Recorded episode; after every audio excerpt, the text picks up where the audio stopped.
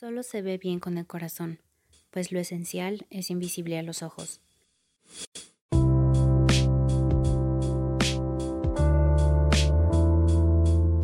Hola, yo soy Ditsa y te doy la bienvenida a otro episodio de Cometa de Ideas. El otro día escuché a alguien mencionar lo común de encontrarse con personas emocionalmente indispuestas. Y eso me llenó de curiosidad por entender el significado de esa frase. Y la verdad es que cada vez que escucho eso yo pienso únicamente en robots. ¿Alguna vez has platicado con Siri, Alexa o alguna inteligencia artificial y le has preguntado de broma o en serio si te quiere? No me preguntes por qué, pero yo sí se lo pregunté una vez a Alexa y su respuesta fue muy curiosa. Ella respondió que aún no comprendía los sentimientos humanos y que por lo tanto no tenía una verdadera respuesta para mí. En pocas palabras, no me quiere.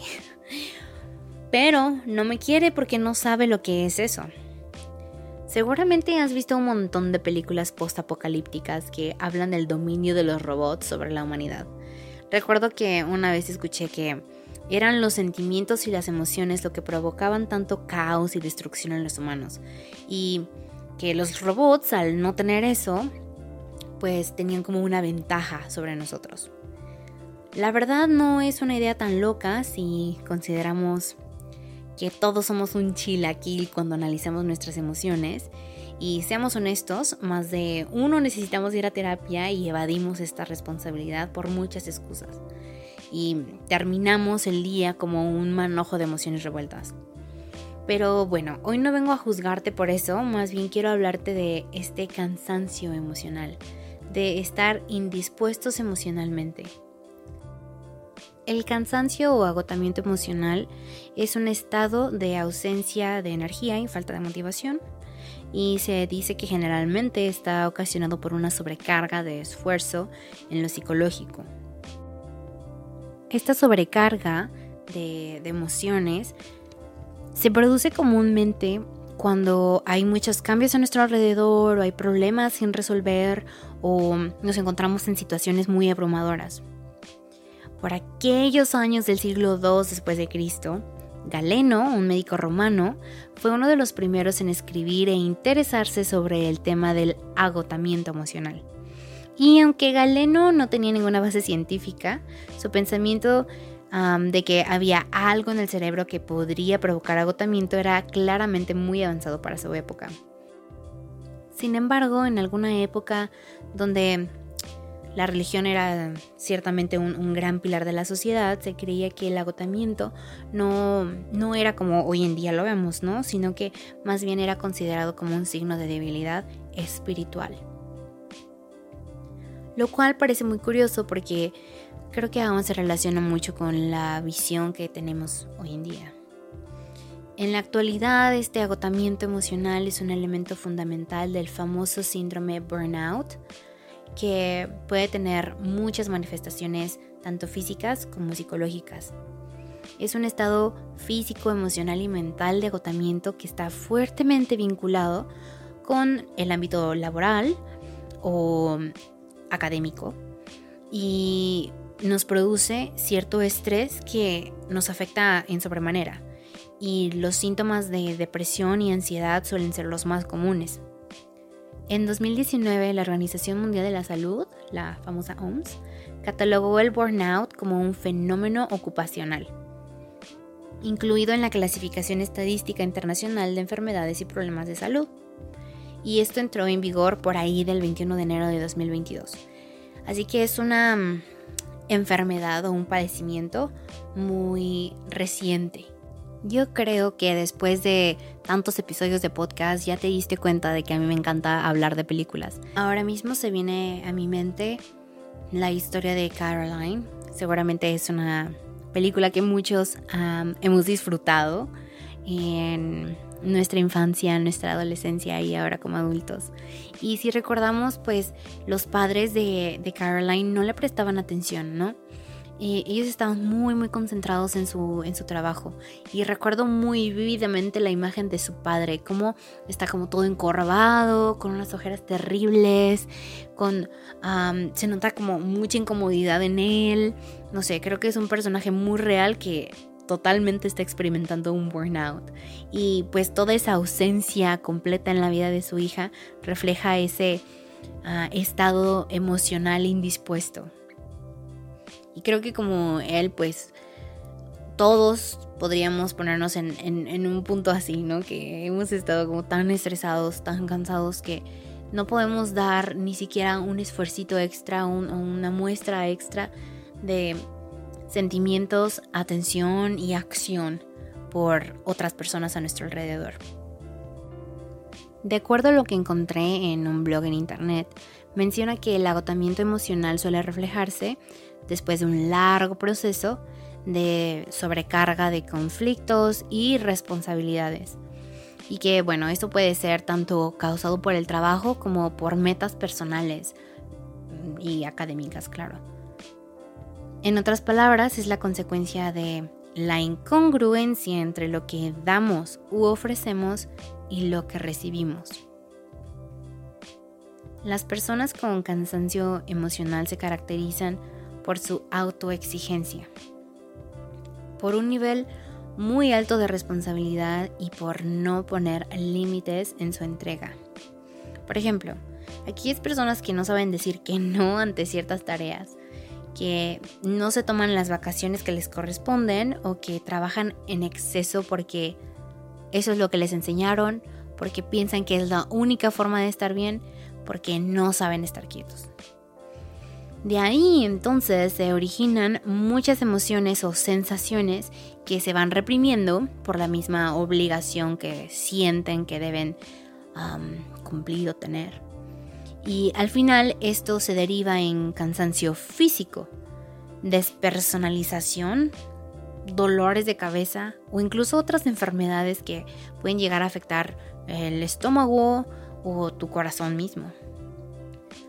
Eh, entonces, como en resumen, sus principales causas son el estrés excesivo, también está muy relacionada la mala alimentación, el senderismo, si es que solamente trabajas y estás sentado en una oficina, y muy importante el desequilibrio entre la vida personal y la vida profesional. Aunque para cada persona es muy diferente, hay ciertos síntomas del cansancio emocional que son muy evidentes. El primero pues es el cansancio físico. El típico descanso que dices, ay, es que duermo y amanezco cansado y, y me tomo un descansito y no me sirve de nada, ¿no? Como continúo con este agotamiento. Problemas de sueño. El típico es que tengo insomnio. Pérdida de autocontrol. Aquí es donde tal vez ya se están expresando algunas otras emociones, como cuando tus papás de repente explotan porque ya no soportan ninguna de tus bromas o comentarios sarcásticos. Falta de motivación. Creo que esta puede ser algo... este puede ser un síntoma muy común en los jóvenes, ¿sabes? distanciamiento afectivo. Y creo que esto también es muy importante porque cuando llegué a escuchar acerca de esta situación de emocionalmente indispuestos, la verdad lo escuché en un ambiente de tipo relaciones románticas. Pero es que esto de las emociones y, y cómo dar, recibir, tiene mucho, mucho que ver con que hay un equilibrio en todos los demás aspectos de nuestra vida, porque si no tenemos eso, pues tiene mucha lógica que no tengamos esta facilidad para lo afectivo. Entonces, si uno de tus síntomas es el distanciamiento afectivo, bueno, probablemente tienes burnout o cansancio emocional. Y también otro de los síntomas comunes podría ser un cansancio mental, es decir, razonamiento más lento. Suena incluso un poquito rudo, grosero, pero mm, vale, las cosas son como son, ¿no? Si piensas que estás como quizá un poco más lento, que te cuesta más trabajo entender cosas o que incluso no prestas tanta atención, pues puedes considerar que estás sufriendo un, un burnout. Olvidos frecuentes creo que esta también es una de las, de las causas o, síntomas más bien de que pueden sufrir las personas mayores. Em, también tienen muchos problemas, mucho estrés, bla, bla, bla. Y dicen, es que es por la edad, se me olvida porque ya estoy grande. No, la verdad es que estas situaciones de Alzheimer o, perder la memoria no pasan hasta muy, muy avanzada la edad en algunas personas. Y yo creo que más bien confundimos este cansancio emocional, cansancio mental, con achaques de la edad. Y no es correcto. No, no nos debería pasar a ninguno de nosotros en ninguna etapa de nuestra vida si somos conscientes de cómo estamos físicamente y emocionalmente. En este mismo blog encontré cinco consejos para afrontar el cansancio emocional y quisiera darte algunos ejemplos de todo esto con algunos personajes de películas también. El primer consejo es descansar. En alguna vieja película, me parece que por ahí del 2005 o tal vez 2007, salió una película de Superman y recuerdo muy bien que en una de, esas historias de Superman,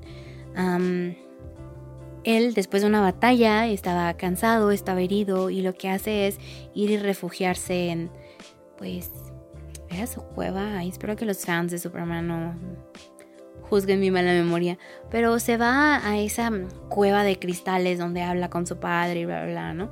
Entonces como ese pequeño rinconcito de él era su lugar para sanar, su lugar para descansar, desconectarse tantito de la responsabilidad, recargarse y entonces a la próxima tomar mejores decisiones o, ver el mundo de manera diferente. Descansar es una pieza clave para que nosotros podamos estar bien, trabajar bien. Cuando tenemos sed, ¿no tomamos agua? Cuando el sol nos está quemando, ¿no nos retiramos? Cuando tenemos hambre, no corremos a la cocina y agarramos lo más fácil que tengamos a la mano para saciar ese vacío. Entonces, ¿por qué cuando nuestro cuerpo nos pide descanso, no nos tomamos ese tiempo para dárselo? El siguiente consejo es tener técnicas de relajación. Para cada persona esa técnica puede ser diferente. Digo, por ejemplo, a mí me funciona muchísimo sentarme a ver películas y series. Pero bueno, hay personas a las que les puede costar un poquito más de trabajo dejar de pensar en todas sus responsabilidades y pueden acudir a otras técnicas como mm, la famosa técnica de relajación muscular progresiva, eh, el entrenamiento de, de respiraciones controladas, practicar yoga o incursionar en este método de mindfulness. Espero tener la oportunidad de hablar de cada una de esas cosas en otro episodio de podcast, porque me parecen muy interesantes y muy buenas para todos. Pero al respecto, estas técnicas de relajación son sumamente importantes. ¿Tú viste la película de Kung Fu Panda? Me parece que es en la película 2 que mm, se enseña que la paz interior es demasiado importante para controlarnos a nosotros y controlar nuestro ambiente hasta donde se puede, claro. Recuerdo muy bien que en ese momento se enseñaba que se podía controlar una gota de agua y pasarla por todo el cuerpo y luego dejarla fluir, ¿no? Entonces esta paz interior puede ser este reflejo de la técnica de relajación. ¿Qué estás haciendo tú para controlarte a ti y entonces poder controlar aquello que se puede controlar a tu alrededor. Dejarlo fluir. Cuando tenemos esta paz interior, cuando trabajamos en nuestra relajación, todo ese estrés y esa ansiedad pueden, pueden empezar a fluir y ya sea que nos abandonen o que logremos controlarlo. El tercer consejo es realizar actividad física. ¿Y te acuerdas de Forrest Gump? creo que es un ejemplo muy, muy simple, pero a la vez muy significativo. La actividad física te ayuda a salir del aislamiento donde estás. Ya sea que este aislamiento sea físico, como literal, no sales de tu casa, o tratar de, de salir de cierto grupo, burbuja social en el que te encuentras. Incluso tu burbuja podría ser como tu misma mente. Recuerdo muy bien en la película de Forrest Gump que Jenny le gritaba, corre Forrest, corre. Y claro, eh, en ese momento la primera vez que Forrest corre es porque está huyendo de unos bullies, ¿no? pero este correr resulta ser liberador para él. Él corría cada que se sentía estresado, cada que se sentía agotado, triste o enojado. Ese era su método de, de liberación, era la forma de salir de ese aislamiento y encontrar libertad encontrar paz, encontrarse a sí mismo, sin pensar en otras cosas a su alrededor. Y me encanta porque la película lo maneja súper bien. Se le ve a Forrest corriendo en diferentes escenarios, diferentes carreras y, y, él como todo le pasaba de largo porque él solo estaba concentrado en correr, estaba presente en el momento, disfrutando eso mucho o poquito que le brindaba esa sensación de liberación mientras corría. El cuarto consejo es, haz una dieta informativa. Hace tiempo te hablé de resetearte completamente, tomar un, ayuno de, las redes sociales, de la tecnología, desconectarte para conectar. Y es, es muy cierto, necesitamos esta dieta informativa, porque el exceso de información no nos ayuda de nada tampoco. No es extraño sentir que la escala de cansancio emocional aumenta cada vez que hay más y más noticias negativas rondando por todas partes. Entonces nosotros podemos lograr aligerar estos elementos de estrés si nos desconectamos un poco. al respecto, recuerdo la película de Comer, Rezar, Amar. Esta historia que está basada en el libro del mismo nombre está protagonizada por Julia Roberts y cuenta la historia de una mujer que tenía un trabajo que pues no la llenaba y eso afectaba su matrimonio y la manera en la que se percibía ella como mujer. Al momento en el que se decide desconectar, quizá en parte de esta historia no hay tanta tecnología envuelta, pero mm, de todas formas creo que simboliza esa, esa parte de desconectarse por completo de, cierto ámbito, ya sea como un, empleo o las redes sociales para eliminar esos elementos estresores y encontrar algo que le llene, que le haga sentir mucho mejor, que le haga comer la mejor comida de Italia, rezar en el lugar más extraño pero a la vez más espiritual que pudo encontrar. Es una de mis historias favoritas. Si aún no la conoces, corre a ver la película o a leer el libro. Y el último consejo es establece tus límites. Y al respecto, ¿viste la película de Cars? Me parece que en la primera y la última película de Cars, porque sí, yo sí las vi todas, Rayo McQueen tiene este peculiar atributo de no detenerse jamás. Creo que muchas veces lo podemos ver como algo bueno, ¿no? Digo, la perseverancia pero al mismo tiempo no conocemos nuestros límites. Cuando Rayo estaba corriendo y tenía en mente solo ganar, le llevó a tener accidentes, accidentes que pudieron destruirlo, matarlo, no sé, los carros mueren ahí. Pero bueno, el punto es que tuvo accidentes que, que tuvieron un impacto en su carrera de alguna forma. Y al no conocer sus límites, se encontró a punto de perder todo. Cuando tenemos problemas en decir no, es cuestión de tiempo que vamos a quebrar. Creo que es importante reconocer que saber decir que no es algo imprescindible, no solo al momento de relacionarnos con otros, sino también para mantener un buen nivel de autoestima. Creo que debe llegar a un punto en nuestra vida en el que decimos que el no es nuestra respuesta automática y que dependiendo de nuestro sentir en ese momento, dependiendo de nuestras responsabilidades, de nuestros límites y de nuestro cansancio, el si cambiamos o no esa respuesta. Gracias por acompañarme en este pequeño episodio sobre conocimiento y autoayuda. Espero que mis ideas te ayuden a cambiar un poquito la visión de tu vida. Hasta el próximo episodio. Adiós.